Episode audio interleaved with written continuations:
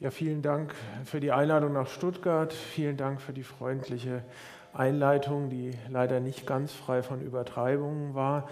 Äh, ich möchte heute Abend ein bisschen was erzählen, was eigentlich Neuroethik ist und äh, versuche ein bisschen zu berichten über die Probleme, von denen ich glaube, dass wir alle in der Zukunft uns werden verstärkt mit ihnen auseinandersetzen müssen.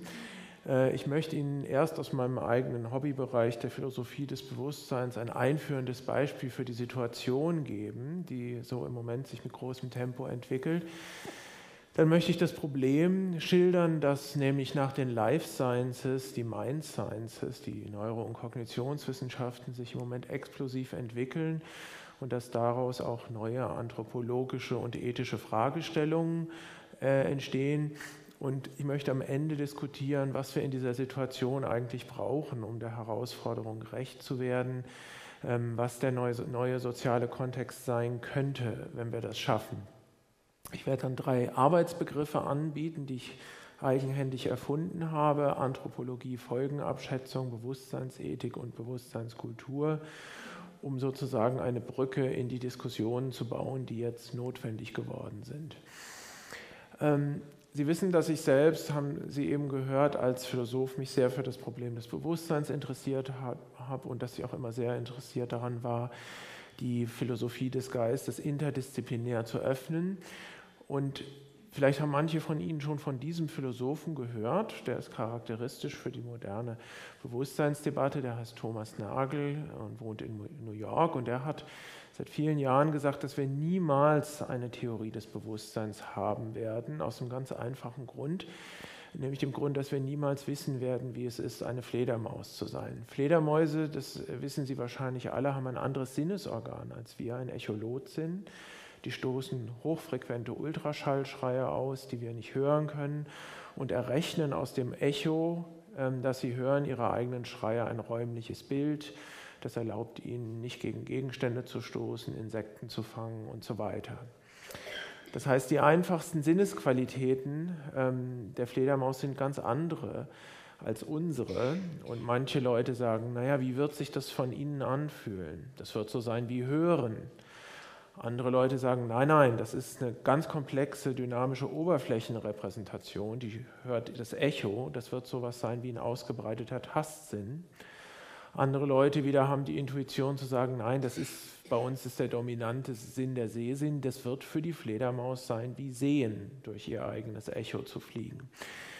Dieser Philosoph äh, Thomas Nagel hat gesagt, dass man alles wissen kann, was man über das Gehirn der Fledermaus wissen kann, naturwissenschaftlich auf der zellulären Ebene, auf der molekularen Ebene. Wir könnten den Informationsfluss beschreiben, die Art, wie sie die Welt repräsentiert. Und es wird immer genau eine Tatsache wissen, geben, die wir niemals wissen werden nämlich wie es sich von innen anfühlt, eine Fledermaus zu sein. Und das ist genau das Problem des Bewusstseins wie es ist, ein erlebendes Subjekt zu sein. Und wenn wir da nicht rankommen, dann wird das ein prinzipielles Loch im wissenschaftlichen Weltbild sein. Das heißt, es gibt heute in der Erforschung des Bewusstseins noch große progriffliche Probleme. Gleichzeitig ist es aber so, dass weltweit eine ähm, sehr professionelle Forschungsindustrie schon nach den neuronalen Korrelaten des Bewusstseins sucht und dass es selbst unter Philosophen so etwas wie einen Konsens gibt, das ist furchtbarer Jargon hier, aber das heißt nichts anderes, als dass, wenn alle Eigenschaften ihres Gehirns feststehen, stehen alle Eigenschaften ihres Erlebens fest. Ob man das reduktiv erklären kann, ist dann noch eine andere Frage, aber die allermeisten Philosophen würden das unterschreiben. Das sind zwei berühmte Bewusstseinsforscher, der deutsche Christoph Koch am Caltech. Und das ist der Mann, der den berühmtesten ähm, Nobelpreis aller Zeiten erhalten hat, Francis Crick, für die Entdeckung der DNS. Als ich vor zehn Jahren ein Jahr in San Diego an der Universität war, da bin ich manchmal mit dem zum Essen gegangen. Ich mag solche herrlichen, rüden alten Männer wie den und er hat immer zu mir gesagt, wenn wir dann über Bewusstsein diskutiert haben, das soll Ihnen die Situation verdeutlichen. Also hört mal zu, ähm, wir klären das jetzt äh, in den nächsten 20 Jahren. Und ihr Philosophen, ihr habt 2500 Jahre Zeit gehabt für Bewusstsein. Und wenn ihr einen Beitrag leisten wollt, dann haltet einfach nur die Klappe. Und äh, dann habe ich zu ihm gesagt, äh, Francis, was willst du erklären?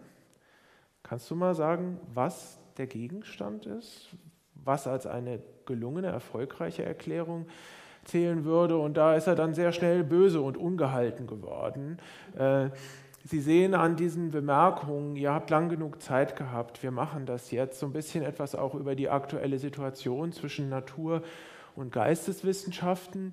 Was große Teile der empirischen Forschung machen im Moment, ist das minimal Hinreichen der NCC suchen. Das heißt, entweder für Bewusstsein als Ganzes oder für einen bestimmten Bewusstseinsinhalt, sagen wir die Röte der Rose, die Menge von Eigenschaften im Gehirn suchen, die mit Zuverlässigkeit dieses bewusste Erlebnis hervorbringen. Zum Beispiel, wenn man es direkt mit einer Elektrode stimuliert. Minimal heißt die Menge von Eigenschaften im Gehirn, die man nicht mehr kleiner machen kann, die aber auf jeden Fall zuverlässig das Zielphänomen Bewusstsein hervorbringt.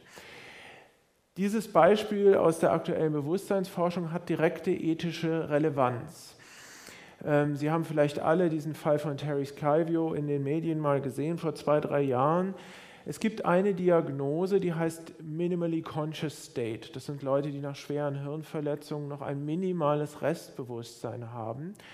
Und dann gibt es den sogenannten Persistent Vegetative State, bei dem man davon ausgeht, dass es keinerlei Selbstbewusstsein mehr gibt. Das heißt, dass die Patienten auch nicht wissen, dass sie jemals existiert haben oder jetzt existieren. In den USA werden jedes Jahr 112.000 bis 280.000 Patienten mit, mit diesem minimalen Bewusstsein diagnostiziert und 14.000 bis 35.000 mit diesem Persistent Vegetative State. Sie können sich denken, da geht es um die Abschaltung von Beatmungsgeräten, da geht es auch um äh, ähm, Ressourcen, Betten in Krankenhäusern, dass sich da viele ethische Probleme stellen und man ist halt bei dieser Diagnose bis jetzt immer davon ausgegangen, dass diese Leute mit Sicherheit nichts mehr erleben und auch nie mehr was erleben werden. Ähm, dann gab es 2006 einen ziemlichen Aufschrei. Ähm, da haben nämlich Leute das Folgende gemacht. Bei einer 23-jährigen Koma-Patientin sind sie hingegangen und haben oben Tennis Imagery ihr ins Ohr geflüstert einfach. Ähm, stellen Sie sich mal vor, Sie würden Tennis spielen. Und dann geht dieser Hirnbereich an. Sie sehen die schwere Verletzung da auch. Äh, und dann haben sie Kontrollgruppen genommen mit bildgebendem Verfahren und haben den Leuten wieder gesagt, stellen Sie sich einfach mal vor, Sie würden Tennis spielen und Sie sehen, welche Hirnbereiche aktiv werden. Dann hat man zu ihr gesagt, stellen Sie sich jetzt mal vor, Sie gehen nacheinander durch alle Zimmer Ihres Hauses. Äh, da gehen diese Hirnbereiche an, dann hat man das mit Gesunden gemacht. Jetzt ist die Frage, kann man sich vorstellen, dass das Befolgen von solchen Instruktionen und das Erzeugen von solchen Bewegungsvorstellungen tatsächlich unbewusst verläuft. Da gibt es natürlich komplizierte Fragen, aber alle Fachleute meinen eigentlich, sowas kann man nicht ohne Bewusstsein. Also man muss ja den Entschluss fassen, zum Beispiel dieser Bitte Folge zu leisten. Da muss man ein bisschen handeln geistig, um sich das vorzustellen. Man kann sich schwer vorstellen, dass so eine passive Fantasie nur durch die geflüsterten Worte im Ohr angetrieben wird. Wenn das aber wahr ist, äh, dann haben wir allein in den USA 14.000 bis 35.000 Leute möglicherweise falsch diagnostiziert, ja, seit Jahrzehnten möglicherweise auch abgestellt. Ja, da sehen Sie, dass neue Forschung darüber, neue bildgebende Verfahren für die Frage, was ist denn hinreichend, dass jemand noch Bewusstsein hat, auch wenn er von außen seit Jahren völlig unbewusst aussieht, direkte Relevanz für ethische Entscheidungen haben. Was ist die Situation? Es gibt ein hohes Tempo der Entwicklung in diesen empirischen Wissenschaften vom menschlichen Geist. Wir erfahren ständig immer sehr viel Neues. Die klassischen Geisteswissenschaften werden zunehmend an den Rand gedrängt. Immer mehr Leute haben das Gefühl, welchen Beitrag leisten die denn eigentlich noch zu den Projekten, die uns wirklich wichtig sind? Und es gibt Transferprobleme zwischen den Geistes- und den Naturwissenschaften beim Aufbau einer Theorie des menschlichen Geistes. Ähm, für die empirischen Wissenschaften gibt es aber auch Probleme. Zum Beispiel eine methodologisch begriffliche Unklarheit. Ähm, unterdeterminierte Explananda heißt, dass das, was erklärt werden soll, das Explanandum, gar nicht richtig festgesetzt beschrieben ist. Ich habe Ihnen das deswegen eben erzählt. Diese Leute, Francis Crick, mein Freund Christoph Kroch, die kriegen Millionen von Forschungsgeldern, werben die ein, um eine Theorie des Bewusstseins zu machen, vertreten teilweise starke Positionen, auch in der Öffentlichkeit, aber die können gar nicht sagen, was Bewusstsein ist. Damit beschäftigen wir Philosophen uns seit Jahrhunderten. Das heißt, sie können sehr oft auch gar nicht sagen, was das eigentliche Problem an diesem Zielgegenstand ist. Traditionelle Denkfiguren aus der Geisteswissenschaft, aus der, äh, also aus den Traditionen der Menschheit, sind typischerweise völlig unbekannt. Eine Wissenschaftstheorie, das heißt so eine ähm, Theorie darüber, was für ein Erklärungstyp überhaupt der richtige ist, für die Kognitionswissenschaft fehlt noch vollständig. Und wieder ist das, was die Geisteswissenschaften bringen, auch meine eigene Disziplin, die Philosophie, viel zu wenig und die Kommunikation funktioniert nicht. Der gesellschaftliche Kontext, in dem all das stattfindet, ist, dass die kulturelle Einbettung des Erkenntnisfortschritts fast ausschließlich über populäre Medien stattfindet. Das heißt über Journalisten, die eigene Interessen verfolgen. Nicht die Interessen des Publikums und nicht die Interessen der Wissenschaftler, sondern die Sachen tendenziös, einseitig, reißerisch aufbereiten. Es sind nicht die Wissenschaftler selbst oder die Philosophen selbst, die der allgemeinen Öffentlichkeit berichten, die Entwicklung als Ganze verläuft völlig ungesteuert. Das heißt, sie wird eigentlich von den individuellen Karriereinteressen von Forschern angetrieben. Und was uns heute Abend beschäftigen soll, die normative Dimension, also die ethische, anthropologische Dimension dieses ganzen rapide ablaufenden äh, Prozesses, bleibt völlig ausgeblendet. Worin besteht das Problem? Ich will drei Aspekte der Gesamtproblematik raus, herausgreifen heute Abend. Erstens findet im Moment so etwas statt wie das, was ich die naturalistische Wende im Menschenbild nenne. Es gibt neue ethische Probleme und die Konflikte zwischen dem, was wir eigentlich schon wissen, zwischen dem wissenschaftlichen Weltbild und Menschenbild und dem, wie wir alle im Alltag handeln, werden immer größer. Da geht eine Schere auf. Und das gilt nicht nur für reiche und gebildete Länder wie Deutschland, sondern das gilt insbesondere auch für die Beziehung, sagen wir mal, zwischen westlichen Ländern mit westlicher Wissenschaft und 80 Prozent im Rest der Menschheit, außerhalb der Wohlstandsfestungen, die alle noch tief in religiösen äh, Weltbildern verwurzelt sind. In der Anthropologie ist das Problem, dass, dass, das allgemeine Bild vom Menschen sich im Moment stärker verändert als durch jede theoretische Revolution in der Vergangenheit. Es passiert in wenigen Jahren sehr viel. Äh, ich nenne Ihnen zwei Beispiele. Die Art und Weise, wie unser menschliches Verhalten durch die Genetik und durch die Neurobiologie in unseren Köpfen determiniert wird, tritt, ob wir das wollen oder nicht, immer deutlicher zutage. Und in Deutschland haben wir das an der Oberfläche schon gesehen durch diese unsägliche Willensfreiheitsdebatte, die die FAZ konstruiert hat. Aber diese Debatte zeigt auch, dass es so eine Unruhe in der Bevölkerung gibt. Diese Debatte hört ja jetzt auch seit vier Jahren nicht auf. Ein anderer Aspekt dieser Entwicklung ist, dass geistige Eigenschaften des Menschen immer mehr als Philosophen nennen das eben Naturalisierung, als natürliche Eigenschaften verstanden werden, die man mit den Mitteln der Naturwissenschaften vollständig erklären kann. Das Beispiel hatten wir auch schon, die explosionsartige, das explosionsartige Anwachsen der Bewusstseinsforschung und der Bewusstseinsphilosophie in den letzten 20 Jahren. In der Ethik haben wir neue Einsichten darüber, was ein moralisches Objekt ist. Sie haben vielleicht schon mal den Begriff moralisches Subjekt gehört. Moralisches Objekt ist alles, wozu man nett sein muss. Also dieses Mikrofon ist kein moralisches Objekt, kein Gegenstand ethischer Überlegungen, aber wir lernen sehr viel mehr darüber, welche Wesen leidensfähig sind auf diesem Planeten. Wir lernen sehr viel mehr über das Bewusstsein von Tieren. Wir haben aber auch ganz neue Einsichten über die Entstehungsbedingungen moralischer Subjektivität, das heißt, wie moralisches Ich entsteht. Wir sehen, wie es in der Kindheit entsteht, wir sehen, wie es nach Hirnverletzungen verloren gehen kann und auch hier sehen wir die Kontinuität ins Tierreich, wir sehen die ersten Formen von sozialem Verhalten, altruistischen Verhalten, natürlich auch schon bei Tieren und es gibt jetzt historisch neue Klassen von Handlungsmöglichkeiten. Dazu werde ich viel sagen. Das heißt, es gibt viele Arten, den menschlichen Geist direkt zu beeinflussen und wir wissen nicht, was da die moralisch richtige Einstellung ist. Das dritte Problem ist die kulturelle Umsetzung. Wir haben einen Erkenntnisfortschritt, wir kriegen neue Handlungsmöglichkeiten, aber was machen wir in unserem Zusammenleben, in der Gesellschaft als Ganzer mit diesem Erkenntnisfortschritt?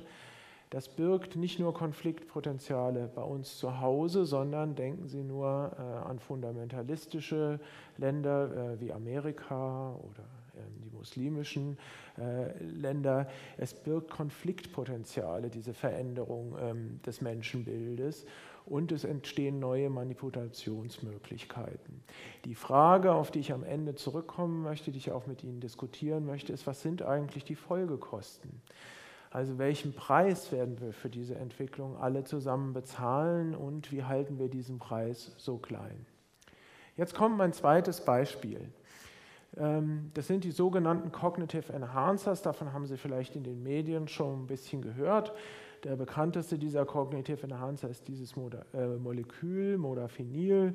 Das können Sie sich so vorstellen, wenn Sie jetzt eine Pille Modafinil nehmen würden in der niedrigsten Dosierung, dann wäre das etwa so, als ob Sie sechs Tassen Kaffee auf einmal trinken, aber ganz ohne Mundtrockenheit, ohne Händezittern, ohne Harndrang und Sie hätten einfach zwölf Stunden eine stabile Daueraufmerksamkeit.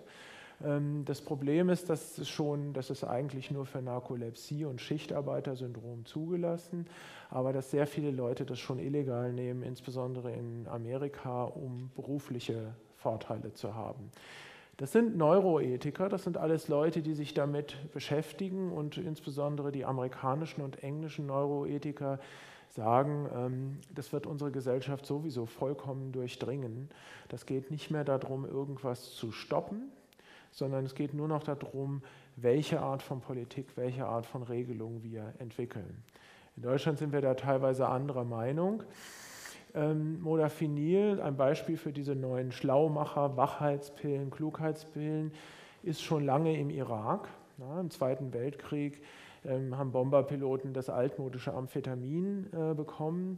Jetzt ist es so, ähm, das kriegen die auch noch, wenn sie Angriffe fliegen müssen, weil das ein bisschen euphorisch macht ja, und auch so ein bisschen das Selbstbewusstsein aufpumpt. Wenn es aber darum geht, diese teuren Flugzeuge heil zur Wartung nach Amerika zurückzubringen, dann gibt man den Soldaten Modafinil. Ähm, oder wenn Sie ein, zwei Nächte komplett durchmachen müssen. Sie können komplett durchmachen. Das Interessante daran ist, wenn Sie dann eine Nacht richtig schlafen, haben Sie keinerlei Kater oder Nebenwirkungen und können eigentlich schon die nächste Nacht wieder durchmachen. Ähm, es hat jetzt auch schon massiv angefangen, dass Tausenden von Soldaten im Irak diese modernen Antidepressiva gegeben werden, damit die erst gar keine posttraumatische Belastungsstörung entwickeln. Das heißt, es könnte auch sein, dass man versucht, diese natürlich entstandenen moralischen Gefühle wie Scham, Schuld, Einfühlungsvermögen gleich am Anfang ein bisschen zu dämpfen. Da sehen wir einen wichtigen Aspekt. Diese modernen Neurotechnologien hier in, Form von Pillen haben häufig auch eine militärische Anwendung. Ähm, man nennt das manchmal auch kosmetische Psychopharmakologie, das heißt ohne Anwendung. Und ich habe Ihnen ein paar Beispiele für typische Fragen mitgebracht, die da diskutiert werden. Ähm, die Frage ist, sind Sie noch derselbe Mensch? Also das Interessante ist immer, es gibt jetzt zum Beispiel gut funktionierende Sachen gegen exzessive Schüchternheit, soziale Phobie. Ähm, da fragen sich die Angehörigen, ist das noch mein Kind, ist das noch meine Ehefrau? Äh, wenn Sie aber mit Fragebögen die Patienten selbst fragen, bist du mehr dein wirkliches Selbst unter der Pille oder weniger, dann sagen die durch die Bank, ich bin mehr ich selbst. Ja, das ist nicht so ganz einfach, wie man sich das vorstellt. Äh, typischer Begriff ist Authentizität. Gibt es sowas wie eine Echtheit, die man verlieren kann, wenn man mit diesen modernen Medikamenten den eigenen Geist verbessert oder optimiert? Könnten wir in sowas wie eine, ich habe das mal Kalifornisierung der Kultur äh, genannt, hineinstolpern? Ein wichtiges Problem ist, dass wenn wir sowas zulassen würden, in einer Wettbewerbsgesellschaft früher oder später Leute, zu deren Lebensplan es nicht gehört hat, ihren, äh, ihren Geist mit solchen neuen Medikamenten zu verbessern, in Zugzwang kommen würden. Ja, wenn auf der Arbeit andere Leute eine Nacht pro Woche, Freitag auf Samstag durcharbeiten können, dann haben die 32 Arbeitsstunden pro Monat mehr. So ein typisches Anwendungsmuster in den USA, Freitagnacht noch alles wegschaffen, was liegen geblieben ist und dann ins Wochenende starten. Ähm, das heißt, es könnte eine Situation entstehen, dass ein Wettrüsten entsteht in der Wettbewerbsgesellschaft, wenn das frei verfügbar wäre. Es gibt aber amerikanische Philosophen zum Beispiel auch sagen, sagen, nö, das ist ein Problem der Chancengleichheit und ein Problem der Verteilungsgerechtigkeit. Also ich habe schon Fachleute sagen hören, jetzt schauen wir doch mal den Tatsachen ins Auge. Ja, diese sozialdemokratische Bildungspolitik äh, in Europa, die hat nicht funktioniert die letzten 30 Jahre. Wir kriegen die Arbeiterkinder nicht in die Universitäten. Vielleicht geht es so. Das eigentliche Problem, wenn diese Sachen keine Nebenwirkungen haben, ist, dass jeder Zugang zu ihnen hat, auch unterprivilegierte Schichten der Gesellschaft und nicht, dass da irgendwas Heiliges ist in uns, was man nicht anrühren darf. Ein weiteres richtig, wichtiges Problem ist, was, in, was ist Enhancement? Also Verbesserung. Und was ist Therapie? Welche Rolle spielen die Ärzte eigentlich bei der Verschreibung?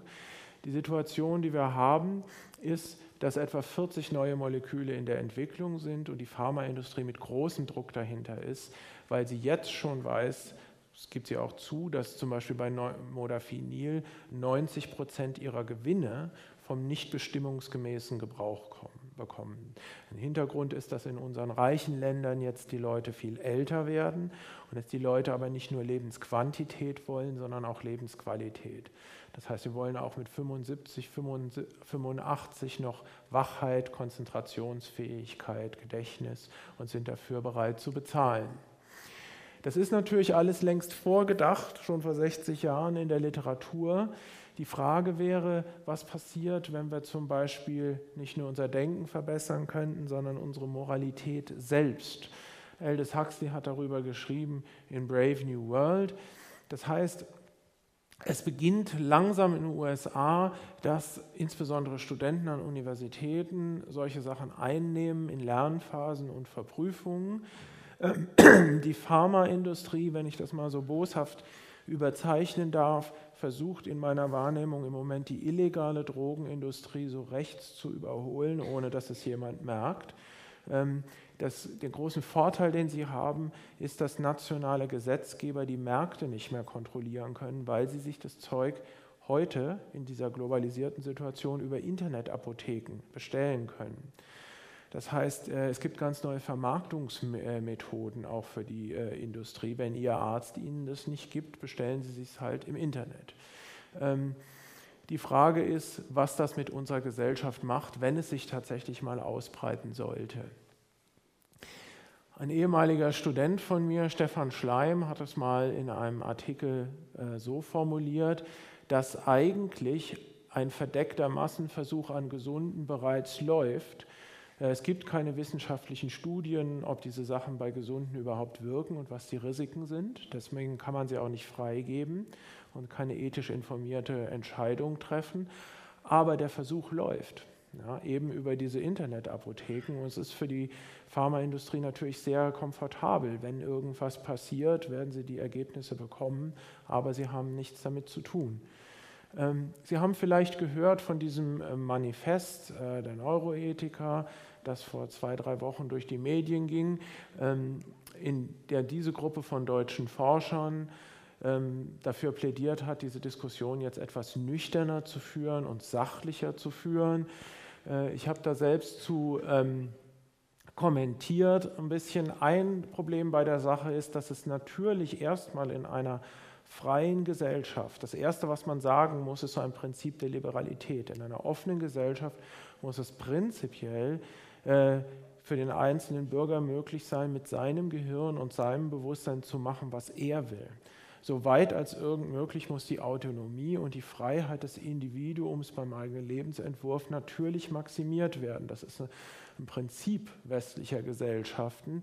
Das ist sehr leicht gesagt, das kostet einen nichts. Die eigentlich interessante Frage ist, wie man diese Freiheit dann wieder einschränkt, dass äh, die Rechte und Interessen anderer nicht verletzt werden. Dabei, ähm, Ich will da hier nicht im Einzelnen durch diese ganzen äh, Fragen durchgehen. Wir können vielleicht in der Diskussion wieder darauf zurückkommen. Aber ich weise darauf hin, dass es ja in USA so eine Situation gibt, dass die Hemmschwelle für Körpermodifikationen zuerst in Kalifornien am stärksten gesunken ist. Das kann man durch wissenschaftliche Untersuchungen, was Tätowierungen, radikaleres Piercing angeht, genau verfolgen, wie sich das langsam in unsere Richtung nach Westen ausbreitet. In Los Angeles haben Sie ja jetzt heute schon die Situation, dass 14-jährige Mädchen sich zu Weihnachten eine Brustvergrößerung wünschen von ihren Eltern oder eine Schönheitsoperation. Das ist natürlich im Grunde nichts anderes, darum sagt man auch kosmetische Psychopharmakologie, als sowas wie Schönheitschirurgie für die Seele. Ähm, und das kommt langsam auch bei uns an. Wir haben keine Langzeitstudien an Gesunden, deswegen steht es meiner ähm, Auffassung nach überhaupt nicht zur Debatte, sowas freizugeben. Auf der anderen Seite gibt es natürlich auch viele Missverständnisse und schlechte Argumente. Also die Verbesserung des eigenen Geistes, der menschlichen Natur, ist ein altes philosophisches Ideal. Und im Prinzip ist natürlich nichts Schlechtes daran, das auch mit modernen Mitteln zu verfolgen. Es ist nicht so, dass unsere Dummheit und äh, unsere Altersdemenz, unsere kognitive Begrenzung ein Geschenk sind, das uns von Gott gegeben ist, das wir nicht anrühren dürfen. Trotzdem ist natürlich die Frage, wie man mit sowas rational umgeht. Ähm, ich habe dafür äh, plädiert, dass man erstmal Daten erhebt. Ein Problem, das sich jetzt in Deutschland ergibt, äh, ist, dass es so einen Medienhype um diese Cognitive Enhancer gegeben hat in den letzten Monaten, dass Leute das anfangen auszuprobieren, nur weil sie im Fernsehen davon gehört haben oder im Radio davon gehört haben. Das heißt, äh, es ist eigentlich noch gar nicht aus Amerika rübergeschwappt, wie Untersuchungen zeigen, aber es empfindet gerade so eine selbsterfüllende Prophezeiung statt. Ich selbst koordiniere unter anderem so einen kleinen Forschungsbereich äh, an der Universität Mainz ähm, zusammen mit kanadischen Neuroethikern und da untersuchen wir zum Beispiel, wie sich gesellschaftliche Normen und auch medizinische Indikationen historisch verändern, wenn neue Medikamente und medizinische Technologien ähm, zur Verfügung stehen. Es gibt ein philosophisches Teilprojekt, es gibt äh, unsere Kanadier in Vancouver. Ähm, die äh, medizinische Psychiatrie in Mainz führt auch Studien durch. Wir haben jetzt als erstes ähm, versucht mal festzustellen, wie die Missbrauchsmuster in Deutschland tatsächlich sind. Äh, Im Januar werden Sie vielleicht was hören. Was rauskommt, ist, dass es sehr wenig Missbrauch bei Jugendlichen und Studenten gibt. Deutsche Studenten nehmen eher altmodische Koffeintabletten und deutsche Rentner nehmen ganz viel Ginkgo biloba. Äh, also alles, was nicht wirkt, rezeptfrei ist und im Fernsehen vorkommt, wird wie wahnsinnig probiert äh, von ähm, reichen Senioren und ist ein unglaublicher Markt. Also Sie müssen nur sagen, das ist pflanzlich und dann, ich habe es jetzt bei meinen eigenen Eltern überprüft, da habe ich erst mal gesehen, dass mein Vater ständig irgendein neues Zeug auf dem Schreibtisch hat. Äh, pflanzlich, wirkt nicht, ist teuer, muss man probieren.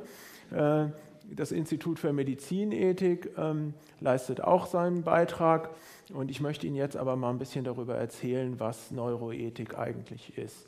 In der philosophischen Ethik gibt es drei Ebenen. Die erste ist die deskriptive Ethik. Da wird einfach beschrieben, wie Menschen sich moralisch verhalten, zum Beispiel zu verschiedenen Zeiten in verschiedenen Kulturen, Gesellschaften, was für Moralkodizes oder Wertordnungen sie hatten. Das machen Geschichtswissenschaftler, Rechtswissenschaftler oder Soziologen zum Beispiel.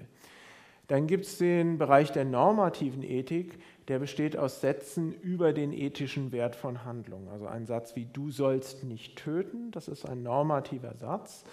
Und ähm, mit dem beschäftigen sich Philosophen so ein bisschen, aber andere Leute wie Theologen sehr viel.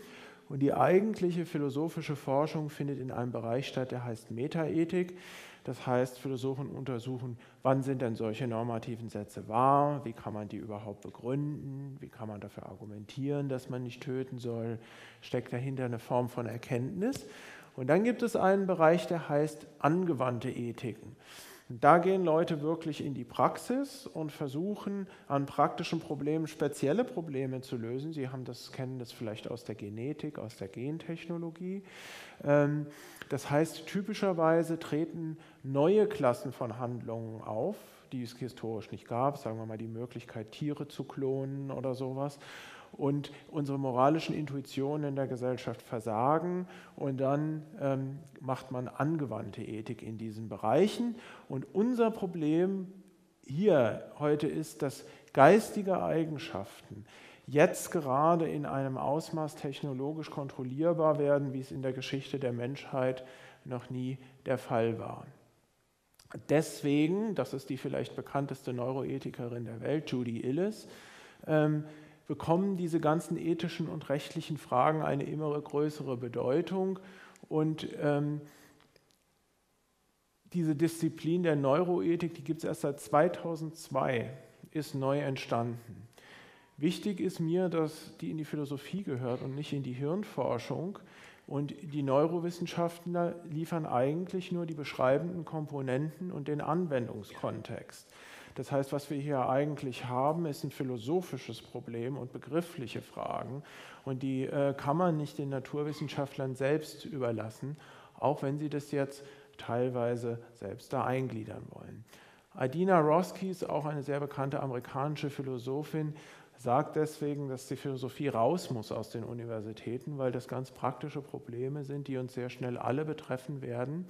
Und ich werde Ihnen noch ein paar Beispiele dafür geben. Jetzt kommen vier schreckliche Sachen und ähm, dann wird es langsam anschaulicher. Äh, wir haben gehört, es gibt deskriptive Ethik, also müsste es auch so etwas wie destruktive Neuroethik geben. Wir haben gehört, es gibt normative Ethik, also müsste es auch eine normative, angewandte Ethik für die Neurowissenschaften geben. Wir haben gehört, das Bild des Menschen verändert sich durch die Hirnforschung. Und das tut es deskriptiv sowohl als normativ. Und dazu werde ich gleich noch was zu sagen haben, weil das ist ähm, das Schlimmste, was in der deutschen Debatte im Moment eigentlich passiert.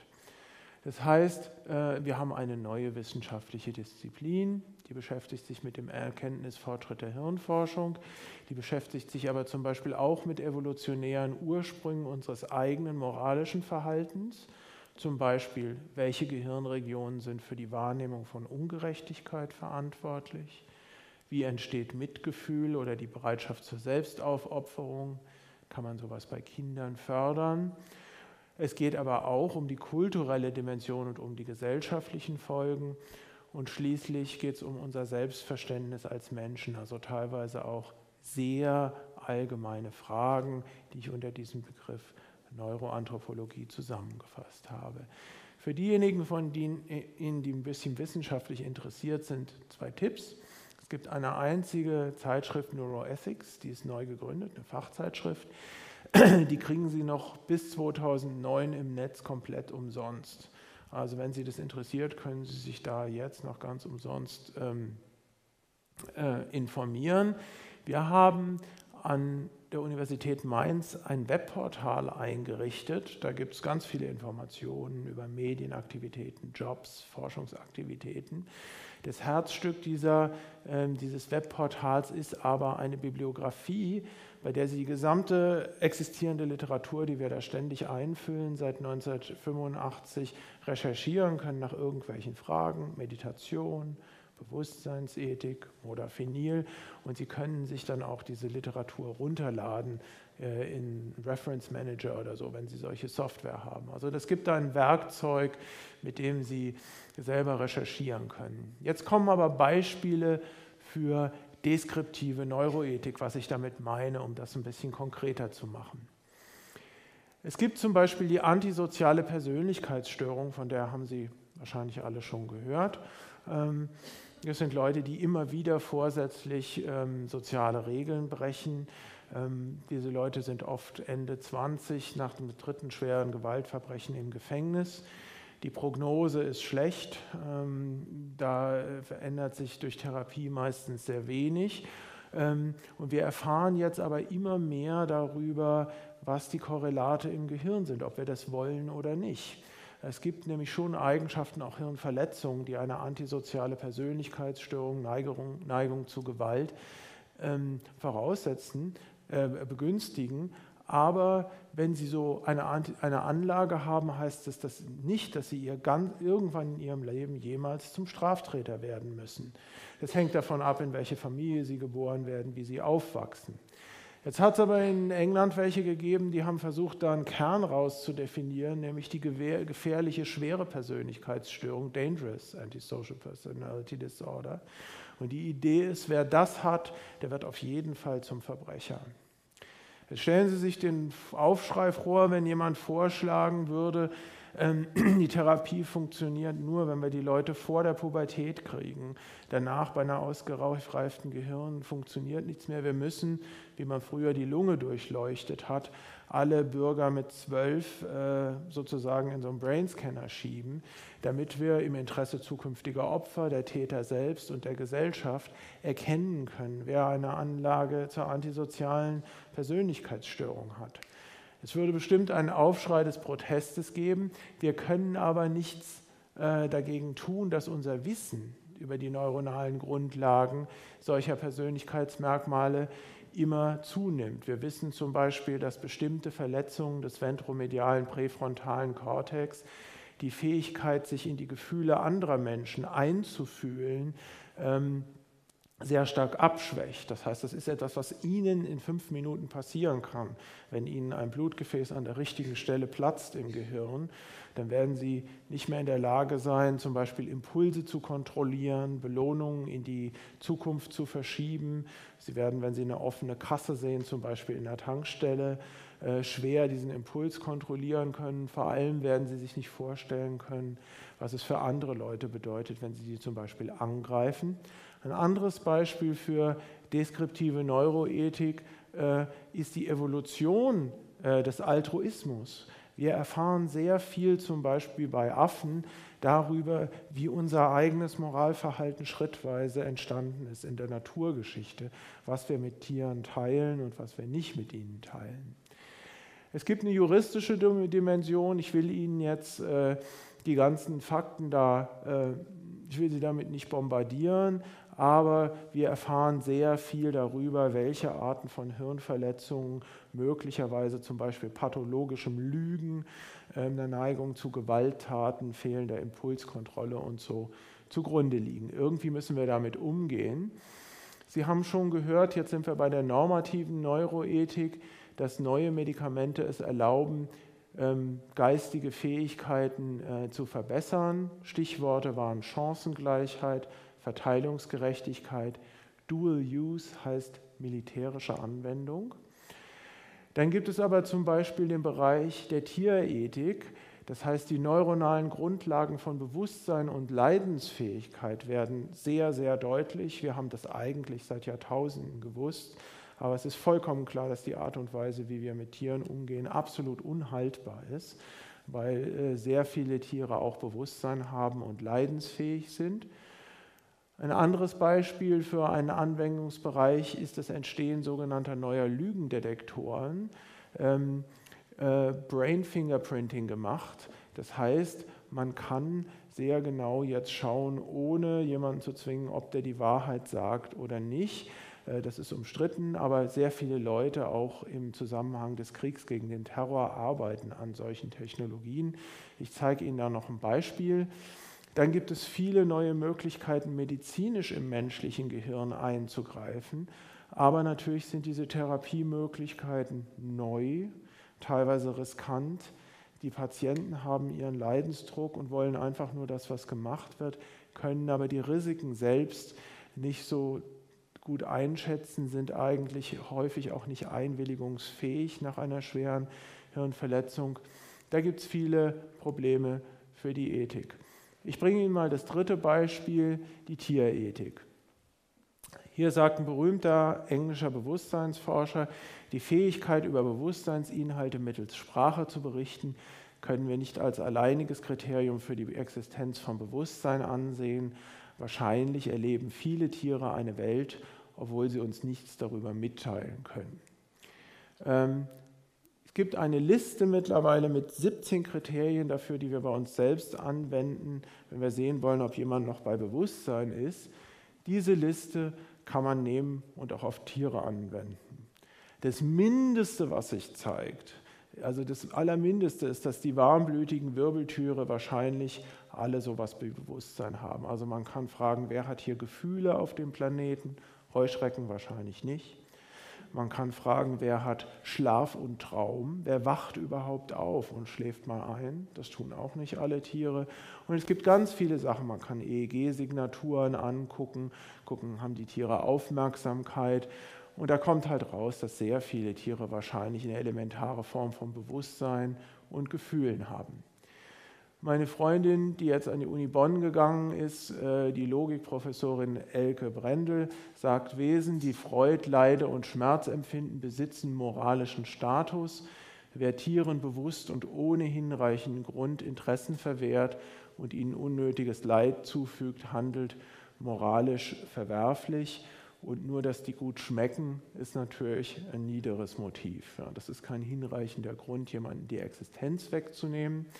Äh, in Frankfurt gibt es einen jungen Rechtsphilosoph, der sagt, dass wir unsere Gesetze ändern müssen, dass wir manchen Tieren werden Rechte zuschreiben müssen. Ähm, das heißt, wir werden immer noch rechtlich privilegiert sein in der Zukunft, aber wir sind vielleicht nicht mehr das einzige Wesen, dem man Rechtsfähigkeit zuerkennen muss. Hier ist ein Beispiel, dieser Mann war des Mordes angeklagt, das ist das vierte Beispiel, dass Sie konkret verstehen, worum es in der Neuroethik geht, hat ähm, bestritten, dass er der Mörder ist. Dann hat dieser Mann, Lawrence Farrell, der solche neuen Lügendetektoren entwickelt, nicht an einer Universität ist, ein kommerziell ähm, äh, ausgerichtetes Institut vertritt, um damit Geld zu verdienen, hat diesen Mann ähm, gescannt und dann gibt es solche Sachen, man kann sogenannte Guilty Knowledge Tests machen. Also Sie können einfach ein Bild zeigen vom Tatort oder ein, ein Bild von der Tatwaffe oder ein Bild von dem Opfer. Und man kann dann zum Beispiel sehen, ob es eine sogenannte P300-Welle gibt. Das heißt, ob das Gehirn, das können Sie nicht kontrollieren, eine Neuigkeitsreaktion hat. Also was man sehr leicht feststellen kann, ist, hat jemand sowas in seinem Leben überhaupt schon mal gesehen. Sie können jemand auch das geheime Trainingshandbuch für CIA-Agenten vor die Nase halten und gucken, gibt es da eine Neuigkeitsreaktion oder hat dieses Gehirn das schon mal gesehen. Sie können Fotos von Al-Qaida-Trainingslagern zeigen und, und, und. Diese Möglichkeiten sind einerseits wissenschaftlich noch nicht abgesichert, verbessern sich aber im Moment rapide. Dieser Mann hat dann zugegeben, nach so einem Test, weil er so beeindruckt war von diesem wissenschaftlichen Apparat, hat er auf einmal unaufgefordert gestanden, dass er der Mörder ist. Daraus entstehen viele Fragen. Ja, darf man solche Beweise vor Gericht zulassen? Ähm, der deutsche Rechtsphilosoph Reinhard Merkel aus Hamburg seit, sagt, seit fast 150 Jahren schützt das deutsche Strafrecht den Hausfrieden, den Innenraum unserer physischen Existenz. Eine Frage ist jetzt, ob es nicht sowas wie Bewusstseinsfrieden geben sollte. Das heißt, einen Innenraum des menschlichen Geistes, in den der Staat zumindest nicht ohne Durchsuchungsbefehl nicht eindringen kann, ja, wenn die technischen Methoden dazu entstehen. Ob wir da vielleicht nicht sowas wie ein Beweiserhebungsverbot ähm, brauchen. Jetzt kommt aber mal was zum Lachen. Also man nennt es forensische Neurotechnologie. Ähm, ich habe 2006 einen populären Artikel darüber geschrieben und in dem habe ich das Folgende geschrieben. Machen wir gleich noch ein Gedankenexperiment. Auf dem Frankfurter Flughafen haben Grenzbeamte die zwölfköpfige Besatzung einer vermeintlichen US-Verkehrsmaschine festgesetzt.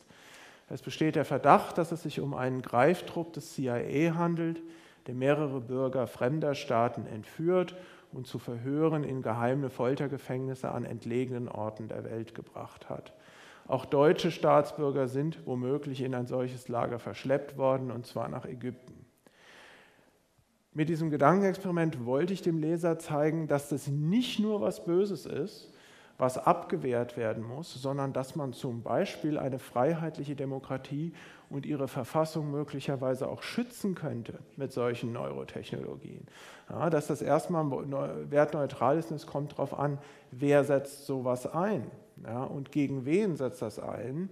Zum Beispiel gegen Amerikaner, die deutsche Bürger äh, auf der Straße kassieren. Ein ähm, paar Monate später sagten Leute, du, du hast einen Artikel in Scientific American. Und da habe ich gesagt, nee, habe ich nicht. Und sagt, doch, doch, doch, die Oktobernummer, du bist da drin. Äh, und da haben die, ohne mich zu fragen, diesen Artikel übersetzt und in Amerika rausgebracht. Und gucken Sie, wie es da aussah. Suppose French police have just spotted an American airliner that has landed in Paris on the suspicion that the crew are CIA agents who had abducted several Afghan citizens and taken them to a secret detention center. Das ist mir nie vorgelegt worden. Ne? Ähm, die haben das einfach übersetzt und gedruckt. Und ich hatte dann lange, das will ich Sie nicht mit belästigen, E-Mail-Austausch mit denen über die Ethik des Journalismus. Äh, das heißt, es gibt natürlich auch in all dem eine politische Dimension. In Indien zum Beispiel werden diese Methoden jetzt an, eingesetzt. Es sind schon viele Leute wegen Mordes verurteilt worden durch solche neuen Verfahren. Jetzt kommen wir zum Menschenbild. Und da ist etwas, was in Deutschland ganz besonders absurd ist. Ähm, äh, es gibt nämlich in den, in den Zeitungen immer so eine Aufregung im Feuilleton, die heißt, die wollen unser Menschenbild zerstören. Die Hirnforscher wollen unser Menschenbild zerstören. Menschenbild unter, in Gefahr, Menschenbild unter Angriff.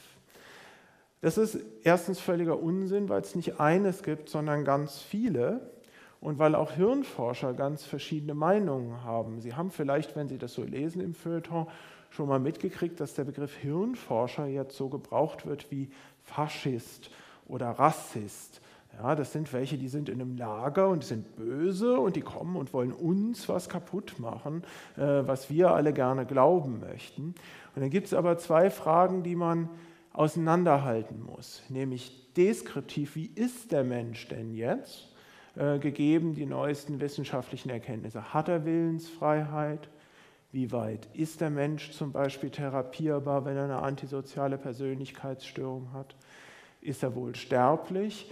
Das sind rein beschreibende Komponenten und da leistet die Hirnforschung natürlich einen Beitrag zum Projekt der Selbsterkenntnis.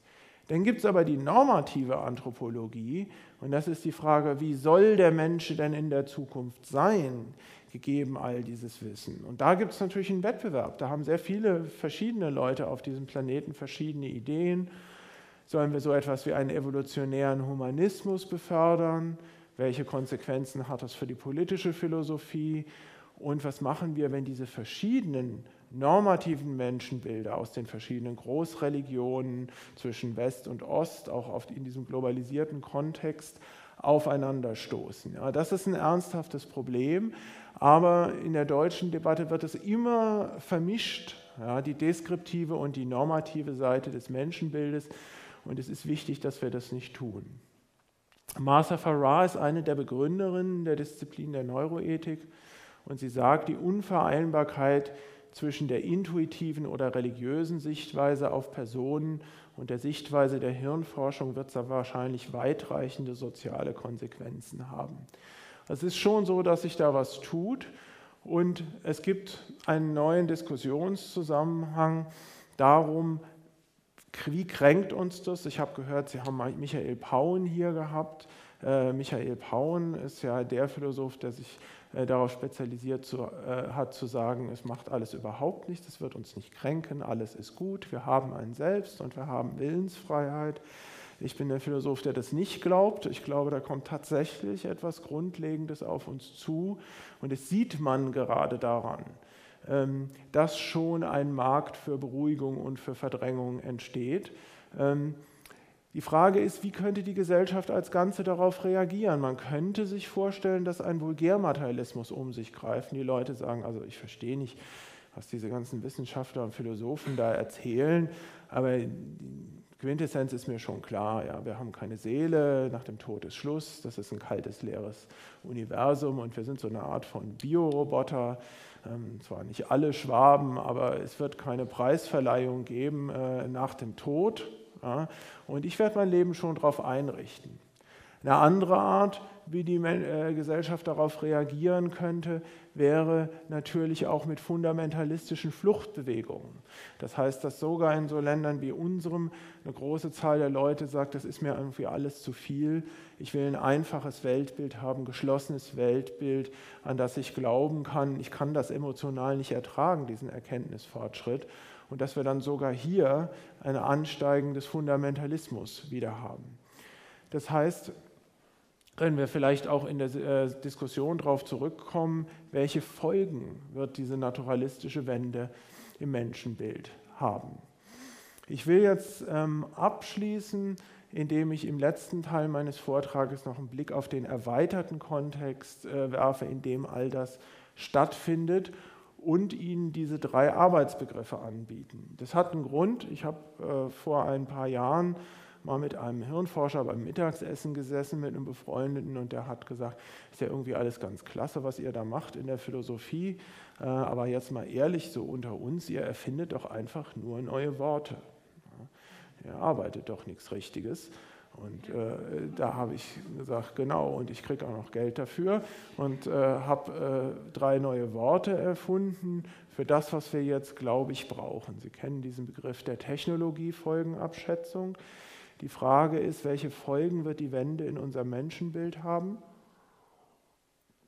Ich glaube, wir könnten einen kleinen neuen Zweig der Ethik gebrauchen und wir müssen eigentlich, wenn wir diesem Übergang gerecht werden wollen, einen kulturellen Kontext setzen, in dem wir diese neuen Erkenntnisse ähm, einbetten können in eine gesellschaftliche Entwicklung. Was meine ich mit diesem Wort Anthropologie-Folgenabschätzung? Ich glaube, dass das platonische und christliche Menschenbild eigentlich zum jetzigen Zeitpunkt schon völlig aufgelöst ist durch äh, die Neuro- und Kognitionswissenschaften und dass es da eigentlich schon jetzt kein Zurück mehr gibt.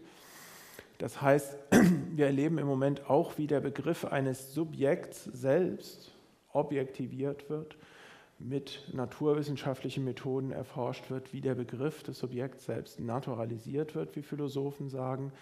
Und ich glaube, wir werden einen Preis zahlen für diese Entwicklung, der sehr schwer abzuschätzen ist. Ich unterscheide zwischen einem gefühlsmäßigen und einem soziokulturellen Preis.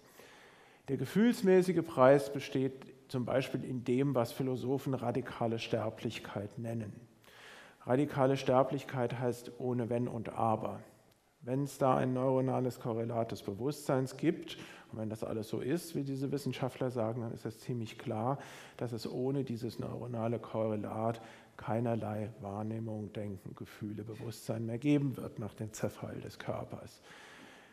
Dann haben wir uns immer selbst als vernünftige Wesen so gerne betrachtet, aber viele dieser modernen äh, Forschungsergebnisse scheinen zu zeigen, dass der Mensch doch nur ein schwach rationales Wesen ist, dass das, was uns antreibt beim Handeln, denken Sie einfach nur an diese surreale Situation mit der Klimakatastrophe im Moment, wie uns die Fakten von allen Seiten anschreien und wir einfach nicht in der Lage sind zu, äh, zu handeln als Menschheit. Das heißt, wir sind in einem wesentlich schwächeren Sinne wahrscheinlich rational, als wir gerne glauben möchten. Diese ganze Willensfreiheitsdebatte haben sie zur Genüge genossen in den Medien. Ich glaube, egal was da die richtige theoretische Lösung ist, die allgemeine Öffentlichkeit hat durchaus recht äh, mit dem Unbehagen, äh, das sie empfindet, weil eigentlich ist die Idee, dass wir keine Willensfreiheit besitzen, nichts, was man in sein Selbstmodell einbetten kann, ohne geistig krank zu werden. Das spüren wir. Das ist was, was man eigentlich nicht glauben kann, selbst wenn man es glauben möchte. Die Frage ist, ob wir so etwas wie ein Selbst wirklich haben. Ich gehöre zu den Leuten, die sagen, wir haben keins. Ähm, das sind für viele Leute emotional beunruhigende Möglichkeiten. Auf der Ebene der Gesellschaft merken wir aber auch, dass solche Begriffe wie Zurechenbarkeit, Verantwortung oder Schuld in ihrer Bedeutung eine Verwandlung durchlaufen und wir wissen im Moment nicht, wo uns das hinführt.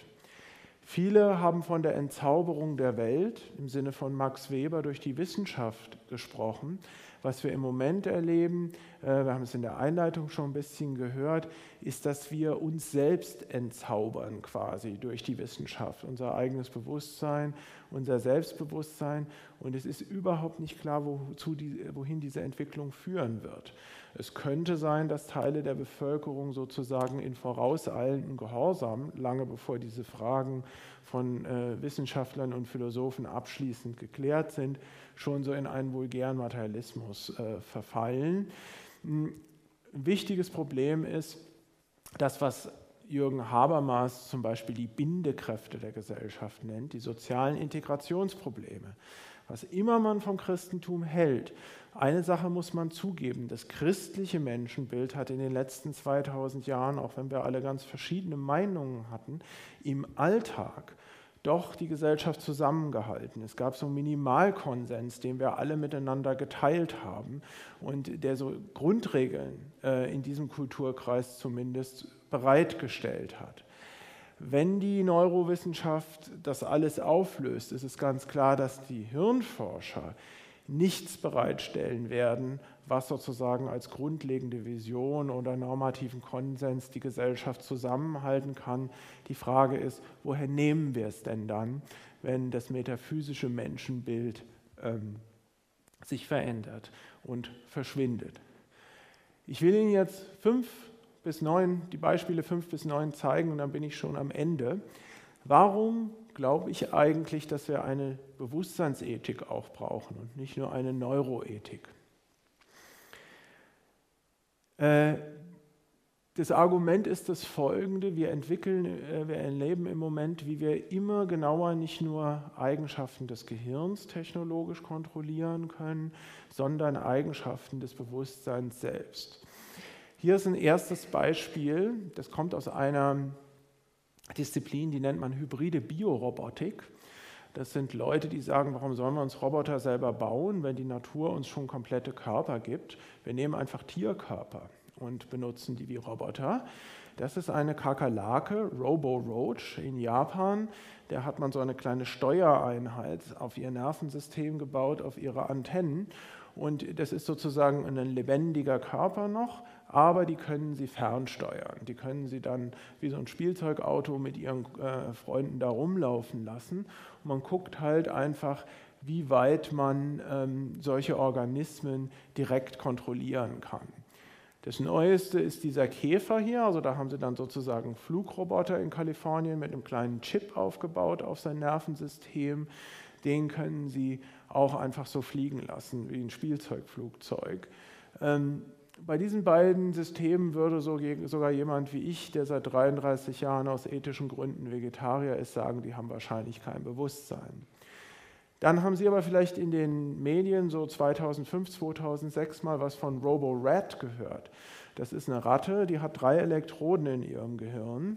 Eine in dem sensorischen Bereich für den rechten, das, den rechten Tastbereich der Barthaare. Das ist was unglaublich Wichtiges für eine Ratte einen in dem somatosensorischen Feld für die linken Barthaare, also rechts und links, und eine Elektrode mitten im Belohnungszentrum, wo man so ein richtig schönes Gefühl machen kann.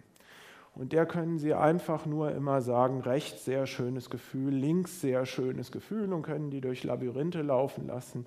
Da können Sie das nicht nur das Verhalten, ja, den behavioralen Output direkt kontrollieren, sondern Sie tun das sehr wahrscheinlich, indem Sie bewusste Erlebnisse der Ratte kontrollieren. Und es wird Sie nicht wundern, sowas findet das Militär natürlich auch interessant. Äh, das ist ein einfaches Beispiel auf der Ebene der Sinneswahrnehmung. Ähm, man kann nicht invasiv, indem man einfach Magnetfelder anbringt ans Gehirn, schon viele Bewusstseinsinhalte im Ansatz kontrollieren. Also dieses visuelle Feld, ich lasse die technischen Details alle weg, das ist, was die Versuchsperson sieht. Ja? So ein Schachbrettmuster. Man kann jetzt hier einfach aus dem visuellen Modell der Wirklichkeit kreisrund etwas rausschneiden so ein Loch machen, ein künstliches Skotom, einen künstlichen blinden Fleck erzeugen. Alle technischen Details beiseite. Sie können sich denken, wenn die das so machen können, dann wissen Sie schon ziemlich genau, was Sie da machen eigentlich. Das wird besser. Hier sehen Sie Deutschlands berühmtesten Chirurgen, Volker Sturm, ähm, der eine Tiefenelektrode implantiert. Wir haben bis jetzt diese neuen Möglichkeiten bei der Operation äh, am menschlichen Gehirn nur für neurologische Störungen benutzt. Das heißt zum Beispiel, um Parkinson zu heilen, bei Leuten, bei denen nichts mehr geholfen hat oder bei der Epilepsie. Jetzt gibt es aber bereits eine psychiatrische Neurotechnologie. Das heißt, wir fangen an, in ganz schweren therapieresistenten Fällen ähm, Depressionen zum Beispiel direkt mit Elektroden im Gehirn zu kontrollieren. Eine Sache, die wir aber sehen, ist, dass man zum Beispiel eine akute vorübergehende Depression auch mit einer Elektrode im Gehirn auslösen kann. Ich habe Ihnen hier dieses Bild von einer Frau mitgebracht. Sie sehen es nicht so genau, die hat eine Elektrode im subthalamischen Nukleus. Und äh, das wollte man nicht, aus Versehen passiert. Sie sehen Videoaufnahmen, dann legt man dann winzigen Strom an einem winzigen Punkt, 40 Millivolt an. Und Sie sehen nach wenigen Sekunden den sorgenvollen Gesichtsausdruck. Die Frau bricht dann in Tränen aus und gelangt in einen Zustand tiefer Verzweiflung. Sie schalten den Strom ab, sofort haben sie die glückliche Patientin wieder. Das heißt, auch höhere Bereiche, das, was ich das emotionale Selbstmodell nenne, kann man zumindest im Prinzip schon durch direkte Interventionen kontrollieren. Ich habe Ihnen einfach den Bericht über Ihr eigenes bewusstes Erleben mitgebracht. Ähm, also man fragt die Frau, was ist denn los? Sie sagt, ich falle, falle in meinem eigenen Kopf runter, ich möchte nicht mehr leben, ich möchte nichts mehr sehen, hören, irgendetwas fühlen. Dann fragt man sie um Himmels Willen, warum weinen Sie denn? Tut Ihnen etwas weh? Und sie sagt, nein, ich habe das Leben satt, ich habe genug gehabt, ich möchte einfach nicht mehr leben, das Leben ekelt mich an, alles ist nutzlos, ich fühle mich immer wertlos, ich habe Angst in dieser Welt. Ja, sie schalten den äh, Strom ab und sofort haben sie die lachende Patientin wieder. Es sind nur Beispiele dafür, wie das langsam technologisch kontrolliert wird. Sie sollen aber nicht denken, dass ich Ihnen hier Angst machen will. Man kann auch das Gegenteil machen. Diese amerikanische Forscherin Helen Mayberg hat erste Erfolge bei schwerst depressiven Patienten, bei denen absolut nichts mehr hilft mit einer Elektrode im Gehirn. Und hier habe ich Ihnen wieder die Berichte mitgebracht, ähm, wie Leute über ihr bewusstes Erleben berichten, sofort nachdem die Elektrode angeschaltet war, eine plötzliche Ruhe oder Leichtigkeit. Und das Wichtigste, das Verschwinden dieser schmerzhaften Leere. Also eine richtige Depression ist nicht so etwas wie Traurigkeit im Alltag.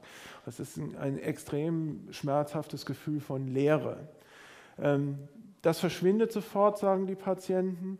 Sie berichten über ein Gefühl des Verbundenseins und es kommt ganz erstaunlicherweise sogar dazu, dass das Zimmer heller wird, dass die visuellen Details schärfer werden und Farben lebendiger werden. Ja. Ähm, das heißt, da kommen langsam Sachen in den Bereich technologischer Kontrollierbarkeit. Ich bringe Ihnen noch zwei Beispiele zum Abschluss. Ähm, religiöse Erlebnisse und bewusstes Willenserleben. Ähm, hier lasse ich wieder alle technischen Details weg. Hatte man eine Patientin, wenn man da gereizt hat, wo dieser rote Punkt ist, dann sind drei Sachen passiert. Die erste Sache, die passiert ist, ist, dass diese Patientin eine ganz schnelle visuelle Suche gemacht hat nach dem nächsten Gegenstand, den man ergreifen kann in ihrer Umgebung. Das Zweite, was sie auslösen, wenn sie da reizen, ist, dass die Hand sich bewegt und sofort versucht, den nächsten Gegenstand zu greifen, den man greifen kann und es auch tut. Was aber für uns Philosophen unangenehm ist, dass es noch einen dritten Effekt gibt, nämlich nicht ein neuronales Korrelat, sondern ein phänomenales Korrelat, nämlich den unwiderstehlichen Drang, das nächste greifbare Objekt zu finden und zu erfassen. Also Sie haben eigentlich alle drei Komponenten einer Handlung gemacht. Ja, das ist nicht wie Fernsteuerung wider Willen, sondern wir können mittlerweile durch viele Experimente auch das Erlebnis, etwas zu wollen, selbst schon in Teilen erzeugen. Das ist jemand, der traurige Berühmtheit ähm, erlangt hat, Michael Persinger an der Universität von Sudbury in Ontario. Der hat versucht, religiöse Erlebnisse auszulösen. Das hat ihm sein Unipräsident mittlerweile lange verboten. Äh, Sie sehen, dass das auch nicht so ein besonders professionelles Labor ist. Wenn Sie da genau hingucken, sehen Sie einen Fernsehstuhl aus den 70er Jahren und einen gebrauchten Motorradhelm. Ähm, Freunde von mir, die diese Experimente gemacht haben, haben tagelang Übelkeit und Schwindel dabei gehabt, aber es hat halt einfach Leute gegeben, die über die Anwesenheit einer unsichtbaren Person und quasi religiöse Erlebnisse berichtet haben, wenn man ein Magnetfeld um ihren Kopf rotieren lässt. Die Grundidee ist einfach die folgende. Man weiß, dass manche Epileptiker, nämlich die das Krampfzentrum links vorne haben, bevor sie einen Anfall haben, tief religiöse Erlebnisse haben. Es ist nur eine Frage der Zeit, bis natürlich jemand auf die Idee gekommen ist, probieren wir das doch mal bei Gesunden da zu reizen. Das sind keine religiösen Erlebnisse, ich bin mir da ganz sicher, aber was auch klar ist, das hört nicht auf. Ähm, das wird besser werden. Das werden Leute wieder probieren. Und die Frage ist, was machen wir dann? Die Grundidee ist die folgende. Wenn wir jetzt unser eigenes Bewusstsein langsam immer besser kontrollieren können als in der Vergangenheit, dann müssen wir uns auch mal überlegen, was denn eigentlich ein guter und ein wertvoller Bewusstseinszustand ist. Das heißt, wir bräuchten eigentlich so etwas wie eine Einschätzung von Erlebnisformen als solchen. Das heißt, wir müssen, weil aus der Neurotechnologie die Phänotechnologie entspringt, das heißt, weil es auch teilweise Technologien geben wird, die direkt das Bewusstsein verändern, uns Gedanken machen, wie und anhand welcher Wertvorstellungen wir so etwas kulturell integrieren können oder wollen. Da gibt es ganz viele ähm, Bereiche, die ich nicht im Einzelnen ähm, jetzt schildern werde, aber es gibt ganz einfache, typische Fragen. Zum Beispiel könnten wir uns fragen, welche Bewusstseinszustände sollen denn in unserer Gesellschaft illegal sein? Ja, wir haben jetzt Bewusstseinszustände, die sind illegal. Der Kokain-Bewusstseinszustand ist illegal, der Alkohol-Bewusstseinszustand ist legal, der LSD-Bewusstseinszustand ist illegal, der RTL-Bewusstseinszustand ist legal und so weiter. Ähm, eine andere Frage ist, welche Bewusstseinszustände wollen wir denn fördern, kultivieren und in unsere Gesellschaft integrieren? Welche Bewusstseinszustände dürfen wir Tieren aufzwingen, zum Beispiel in der Bewusstseinsforschung? Welche Bewusstseinszustände wollen wir unseren Kindern zeigen? Welchem Bewusstseinszustand wollen wir vielleicht selbst einmal sterben? Und kann mir die Hirnforschung vielleicht dabei helfen, diese Ziele zu erreichen? Das heißt, wir sollten nicht nur wie in der Vergangenheit fragen, was ist eine gute Handlung, sondern wir sollten auch fragen, was ist eigentlich ein guter Bewusstseinszustand? Das ist im Grunde eine ganz alte klassische philosophische Frage, nämlich was ist ein gutes Leben?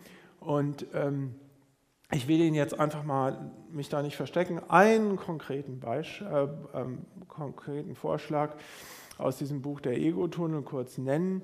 Ich bin zum Beispiel dafür, dass jedes Kind sowas wie einen neurophänomenologischen Werkzeugkasten in der Schule erhalten sollte. Das heißt, jedes Kind sollte völlig weltanschauungsfrei zwei Meditationstechniken lernen können, eine im Sitzen und eine in Bewegung zwei standardisierte Techniken von Tiefenentspannung, zum Beispiel autogenes Training und progressive Muskelentspannung. Das sind standardisierte Verfahren. Zwei Techniken zur Verbesserung der Traumerinnerung und zum Erlernen des Klarträumens. Und dann brauchen wir auch sowas wie ähm, den Umgang mit diesen neuen Medien, die uns umgeben und uns unsere Aufmerksamkeit rauben. Ich habe das mal Medienhygiene genannt.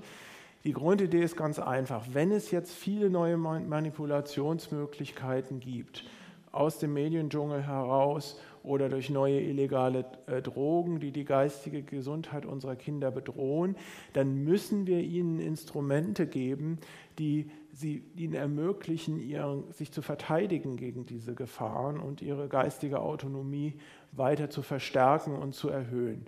Mir scheint, die wesentlichen Sachen haben wir schon. Ähm, das Mittel der Wahl ist auf jeden Fall Meditation. Ähm, ich will jetzt zum Abschluss einfach noch sagen, was ich mit diesem Begriff der Bewusstseinskultur nenne und dann sind wir schon am Ende. Äh, wir brauchen für diesen historischen Übergang, wenn wir nicht von seinen Folgen überrollt werden wollen, einen Kontext. Und diesen Kontext, diesen kulturellen Kontext, den schenkt uns niemand. Den müssen wir alle zusammen entwickeln.